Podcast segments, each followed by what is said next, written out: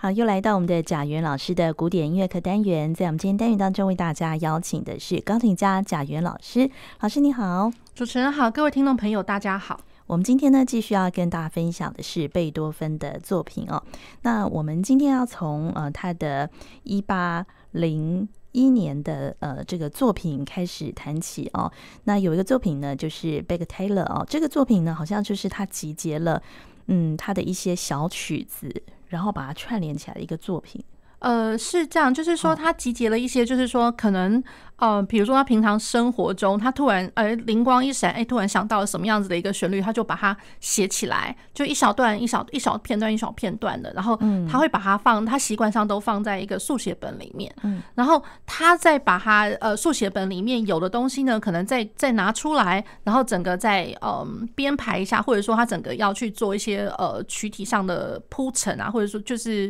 呃他的主题乐句啊什么的一一些铺陈，好。那 Baker Taylor 就是，我觉得他之所以特别哦，第一个就是，当然他真的很小，嗯，然后很小，大家会觉得就是说。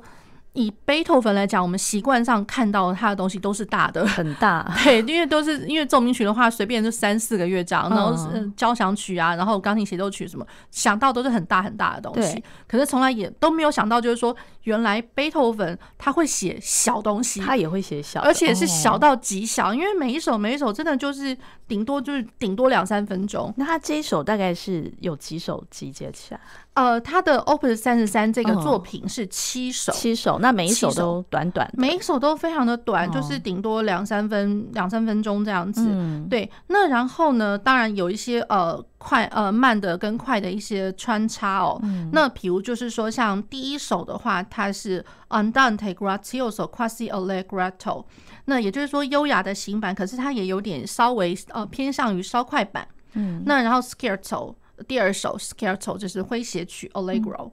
那第三首的话 Allegretto 稍快板，第四首是 Andante 行板，嗯、第五首是 Allegro 呃 Allegro non troppo 就是不要太快的快板，嗯，那然后第六首是 Allegretto quasi Andante 就就是稍快板，可是它也有点呃像是行板呐、啊，嗯、那然后第七首是 Presto。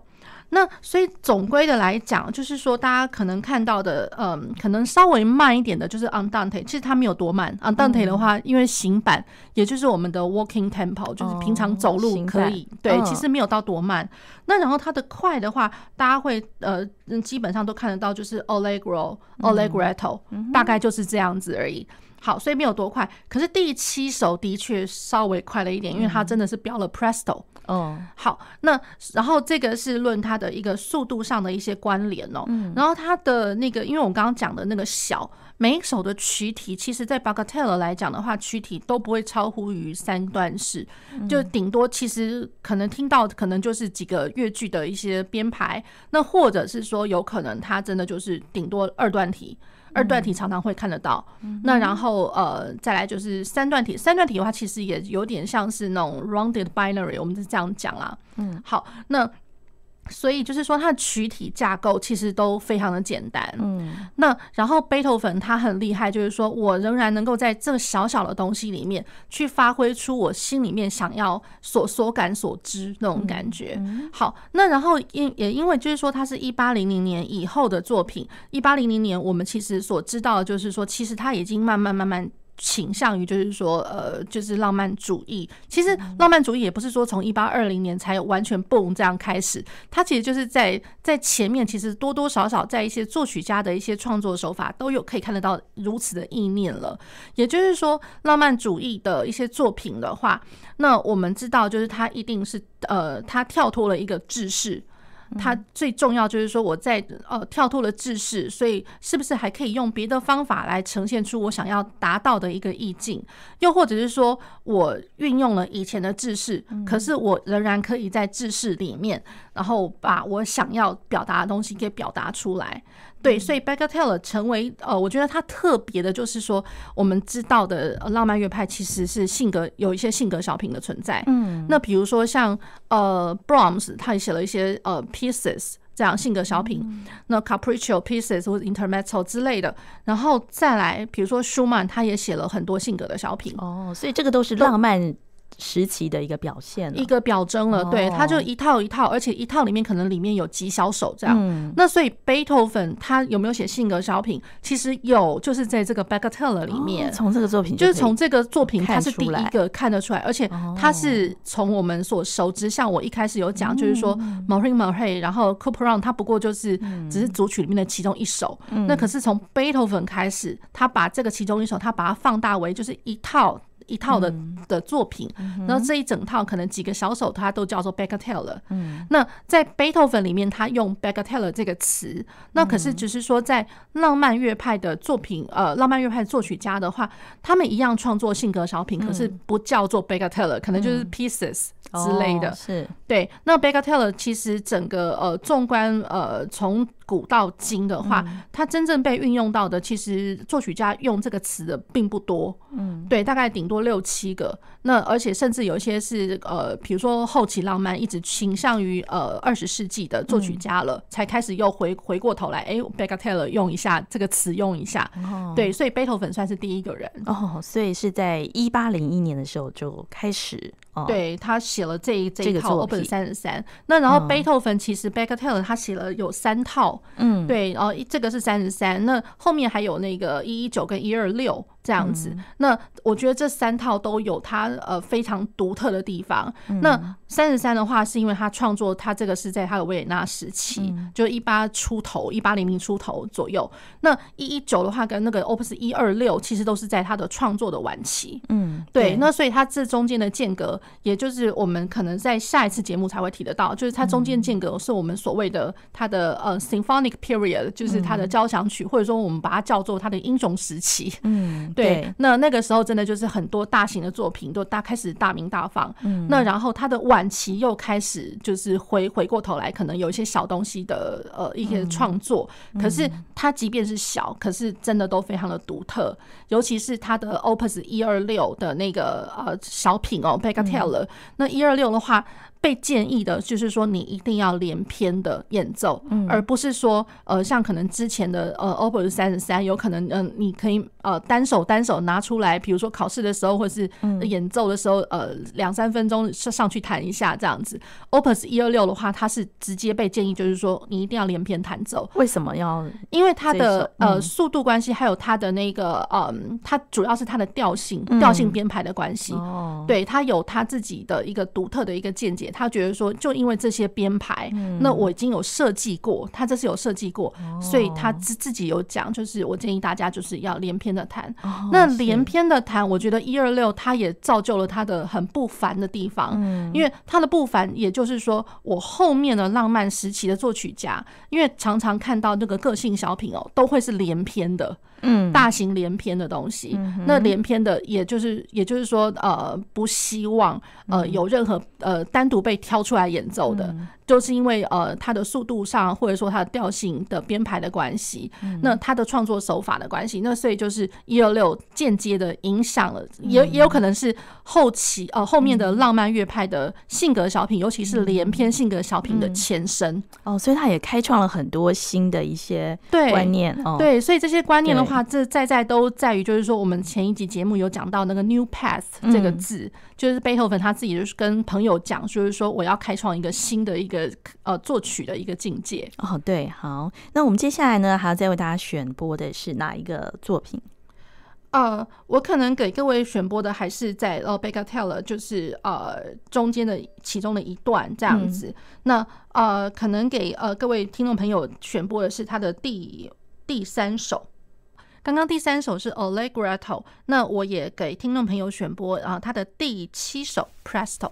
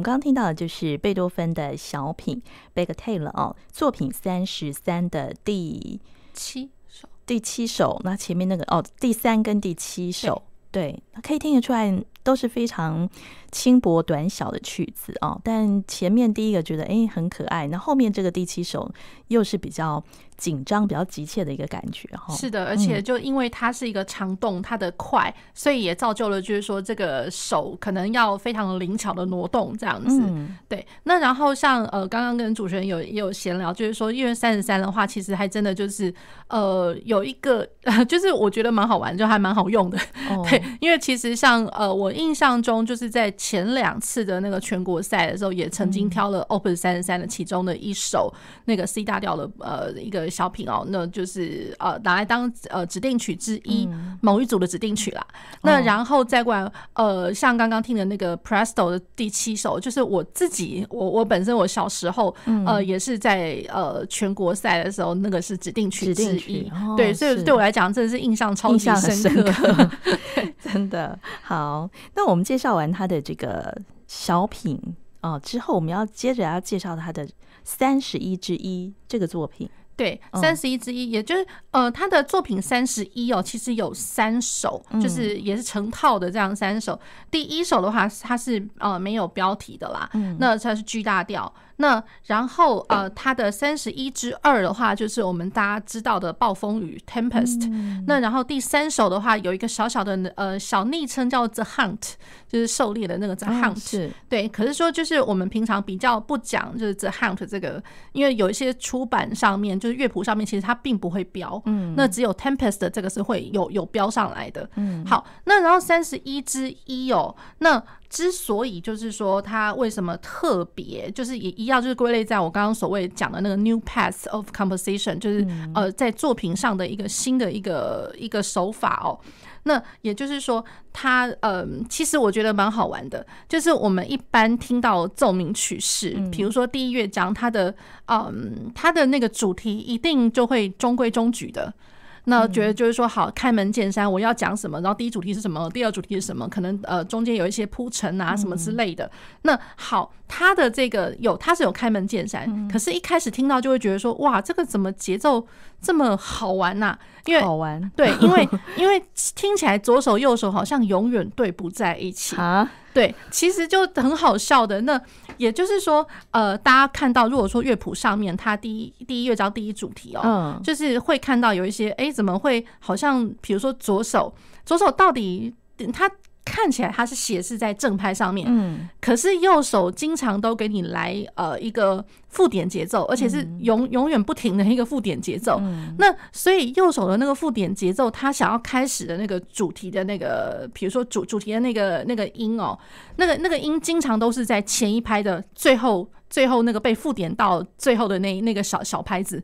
对。那所以会觉得就是说右手都提前出来，哦，那左手即便是在。呃，正拍上面，他左手就好像是节拍器一样，在正拍上咚蹦蹦。可是就因为右手，大家习惯上好像听起来，大家会习惯先听高音嘛。对。那所以听起来就会觉得，哎、欸，啊奇怪，到底是右手是在正拍上，还是左手在正拍上啊？那种感觉非常的好笑，就是就有点那种节奏错置的那种感觉。所以他故意要制造出这样的一个，其实是制呃故意制造一个 humor。是一个呃很幽默的一个感觉，所以很少会听得到，就是在奏鸣曲里面。其实我觉得贝多芬他好玩的，就是他他也厉害，就奏鸣曲他真的一定要呃他要呃让大家去跳脱原本制式上对于好奏鸣曲就奏鸣曲，它一定是很严肃的东西，他就是要跟别人不一样。对，他就是他的奏鸣曲是 真的有 character 有性格在的，所以像之前呃我记得有给各位播放了，比如说他的 Opus 十之二，嗯，对，那个 F 大调，那个也是我所谓的就是他的 light。就是在奏鸣曲里面，它呈现出它的一个呃一个轻巧轻盈，而且很活泼活跃的一个氛围。那所以像这一首三十一之一的话，G 大调，它一样有那个活泼的氛围，而且就是嗯，他有他的幽默感存在。哦，那那幽默感就是来自于他的节奏的错置。嗯、那他其实他还有一些别的幽默感的写法，比如说像之前也跟各位介绍 Opus 十之三，十之三，他其实呃，他每一次的那个上行的那个呃那个那个主题音型哦，他其实我可能出现了好几次，第一哒哒哒哒哒哒哒哒，他每一次第一次可能听呃，他告诉你就是说好，我一定要结束再大声，然后第二次、第三次可能他每一次结束的那个那个力度其实是不一样的，只是说每一次可能学生们啊，或者说表演的人在弹的时候，他可能想不了那么多，他就想说我要赶快把它弹的好好的，我要如何弹的很精准，弹的怎么多好，可是他完完全忘记要去呈现出他其实他想要呈现的一个幽默的感觉，对，那所以像有的时候我所谓的那个幽默感啊，有时候听到那个学生真的弹起来就好像是真正的在节拍器在那边打，就是哒哒哒哒哒哒。哒哒哒哒哒哒，就是一直在 很很精准的，少了幽默感。对，他少了幽默感。那然后我觉得，像我自己以前在台湾的时候，我可能也我可能也是真的就是照谱子乖乖的这样弹。嗯。可是我觉得到美国念书的时候，我的我的老师其实他点出了一句话，而且我原本想说那可能只是我自己老师的一个个人意见吧。那结果呢，没有想到我们在上大班课的时候，就是有那个呃钢琴作品研究。的那那位老师，还有就是呃，我在上呃，因为我之前自己以前呃复修也有呃复修过指挥，我的指挥老师一样，他们都提到了这一首，那非常非常好玩，因为其实三十一之一哦，本来应该不太算是大家很好像，比如说表演场合或者比赛场合特别会去聚焦的，我们大家所谓的很很火热的曲子哦，它其实不是那种超级火热的曲目，可是呢，就是觉得就是说在台湾的学习环境，可能大家都忘了这个这个幽默。可反而就是说，我到了呃国外去念书的时候，遇遇到了好多老师，他们都提到这个幽默的那个感觉。然后他们他们都提到了一句话，尤其是我的指挥老师也特别讲了，他他说这一首曲子根本就是背头粉他在嘲笑一个，就是在 teasing the orchestra never put put together。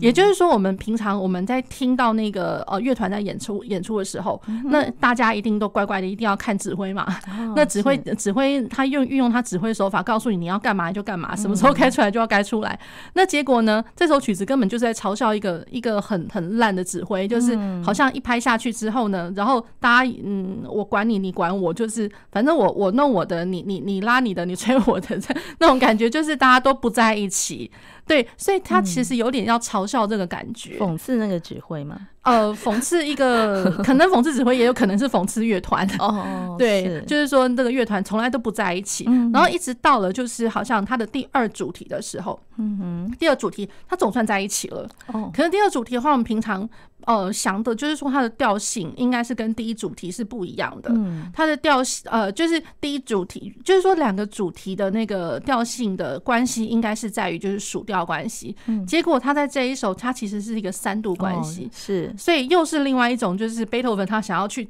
呃 teasing，就是去开创的一个新的手法。对，他开创了新的手法，而且我觉得多多少少也是有点幽默的一个表征啊，就是觉得就是说，嘿嘿，我来搞你一下，你从来不会想到说我会这么写。对，那然后他的第二主题的一个呃性格上面呢，有的时候也会觉得就是说。嗯，听起来不那么，就是它还是很好玩的，没有到那么中规中矩。有的时候甚至有那么一点点，好像稍微喝醉了一点点那种感觉，因为它一直都有那个。啊，切分节奏，哒哒哒哒哒哒哒哒哒，就是一直一直在节，一直在切分。那切分的感觉听起来好像有一点，就是有人稍微喝了一点点小酒，然后走路在那边歪歪的、扭扭的那种感觉。对，所以有有那么一点点好玩。嗯，那然后他的呃，这是第一乐章。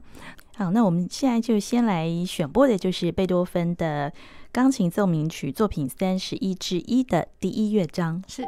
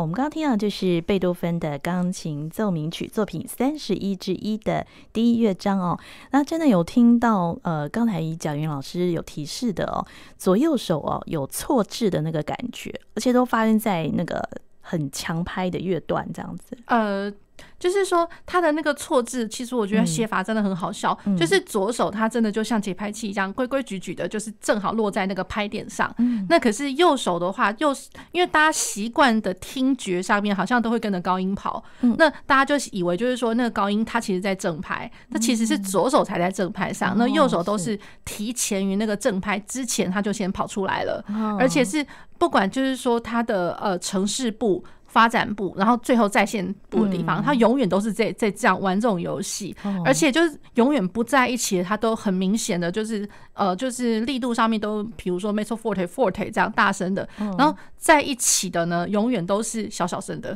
跑出来。那比如说像刚刚听大家听到呃，哒哒哒哒，就是呃五五级的那个瑞法拉瑞那个哒当哒当，然后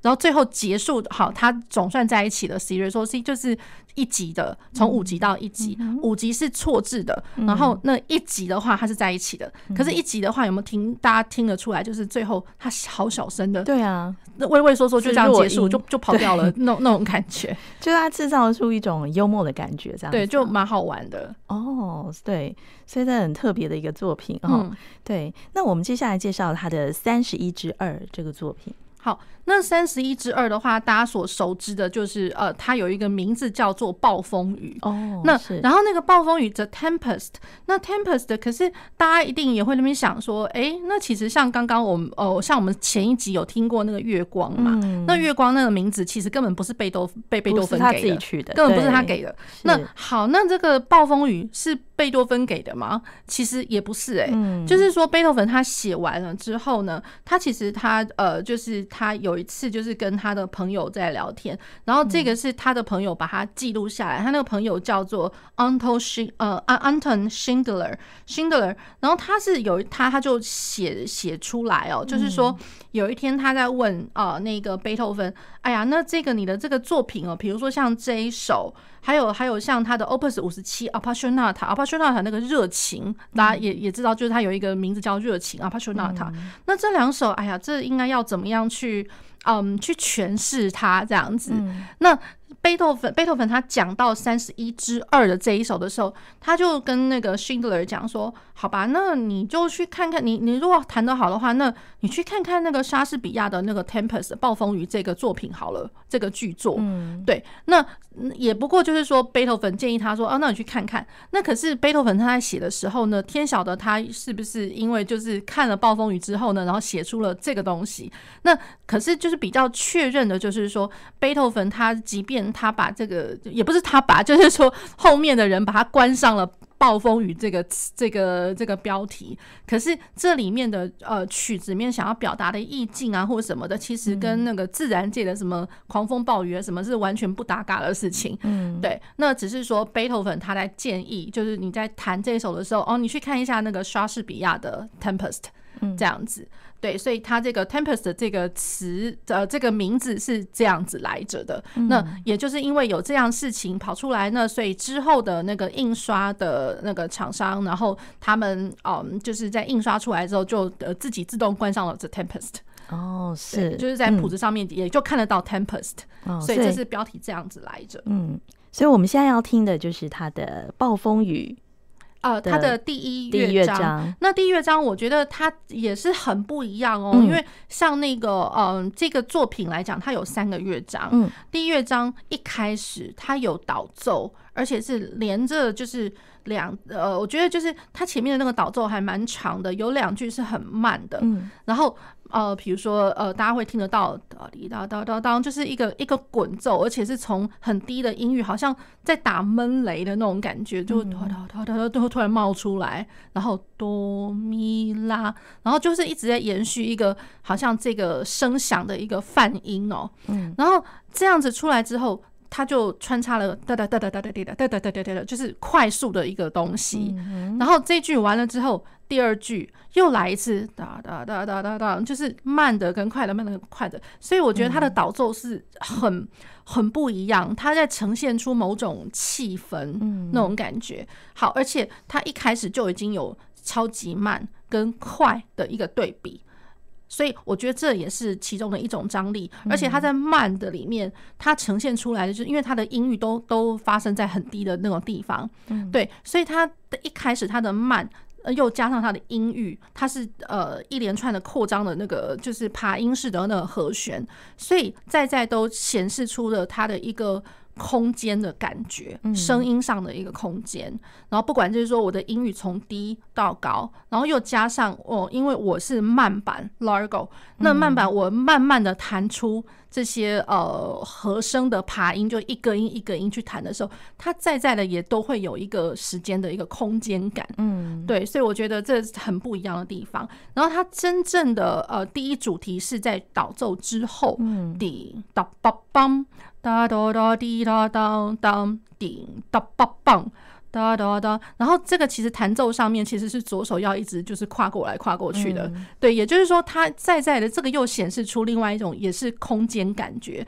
就是我的音域。有下面的当棒棒棒，然后左手跨过来哒哒哒滴哒当当，然后我的右手一直在弹奏的是中间哦三连音的一个伴奏的一个形态，嗯，对，所以我觉得它造就了很不一样。那然后我呃后面也会放第二乐章跟第三乐章，嗯、那我们之后再谈谈论，就是说它的一个特别的地方。嗯、好，所以我们先来听他的呃作品三十一之二的第一乐章。嗯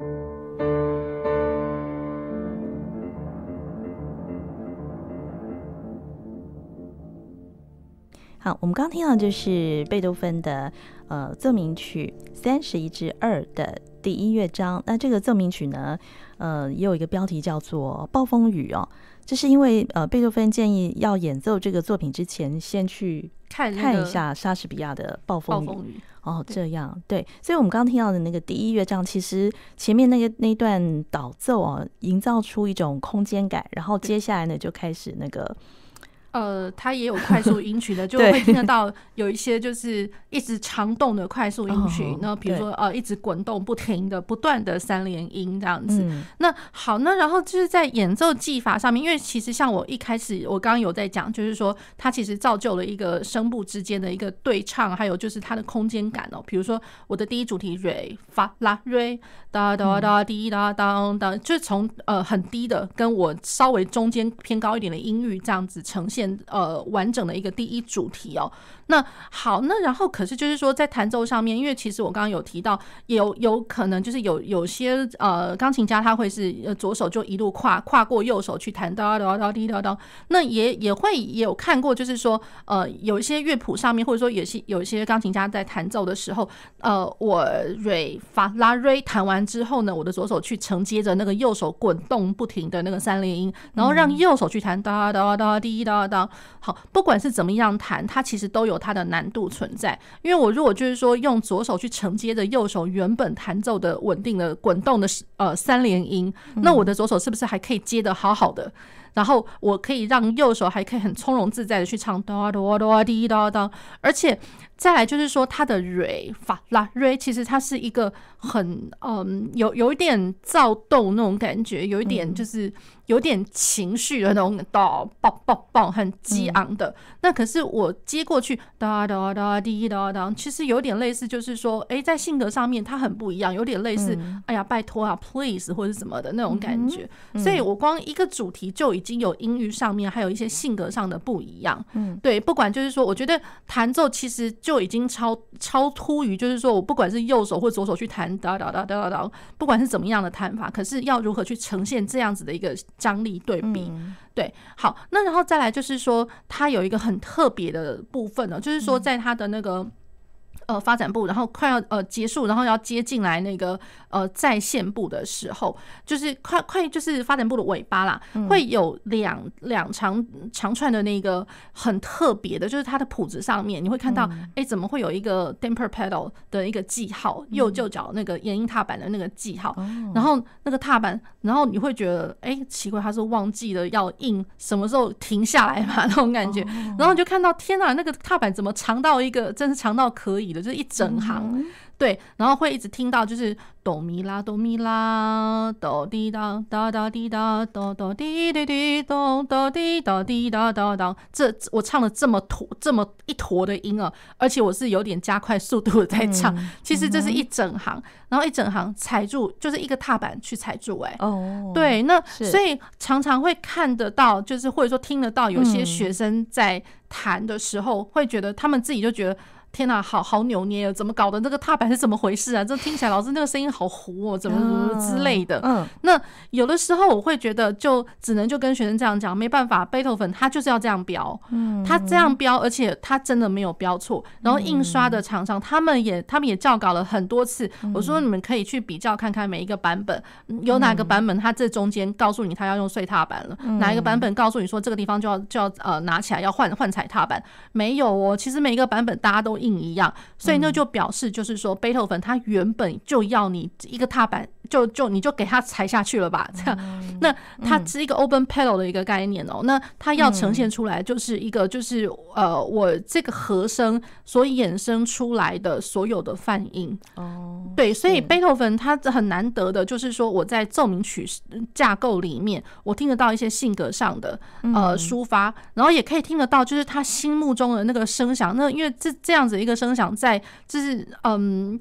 几不能说是前所未有啦，因为其实在以前 Haydn 的 Sonata 里面也有过这样子一个状况，只是说它不会那么久。那贝多芬的这个用法真的是一长串的，是久到一个可以喔。对，是那表示就是说他心目中的那个那个泛音，他要呈现出泛音的声响，而且他要持续的很久。嗯，那有的时候我会觉得，就那就不要怕它会糊掉。嗯、那反而你就是很大无畏的这样的去表现它。那而且就是说我如果呃用手指指尖啊，就是比较坚实的那种，当然不用很大力，不用不用太大力。可是如果说指尖是很扎实的弹下去，每一个音很晶莹剔透的弹，然后踏板就给它踩下去，然后所以。到最后，它呈现出来声响，我老实讲，其实不会糊哎、欸。嗯，对，因为我每一个声音传下去，它就是一个很 很晶莹剔透的传下去。然后我下一个音再弹弹奏下去的时候，其实前面一个音已经已经快要听不见了那种感觉。然后到最后。它那个和声可能就听得到，呃，拉哆咪拉的这这样子一个和弦，然后咪嗦西拉嗦发，然后顶多最后结束在那个发，那个发可能是拉哆咪的一个和声外音，它其实要从五级解决到一级啦，只是说我因为踏板一直踩住，所以听不太出来它是五到一的一个概念。好，那所以不管怎么样，贝多芬要你这么做就这么做。其实我觉得就是在弹奏上的一个建议，而且这也就会是我觉得在他所谓的新的那个 new path 的那个创作手法，这也是他的很新、是新的一个部分。嗯，对。所以在弹奏的时候，真的不能扭捏，他怎么他怎么怎么编了就怎么弹，你就怎么弹。对，好。好，那我们今天呢，为大家介绍的是贝多芬的奏鸣曲三十一之二。我们在下次呢，会再继续介绍他的第二乐章的部分。第二乐章跟第三乐章。好，那我们今天非常谢谢贾元老师，谢谢主持人，谢谢，谢谢各位听众朋友。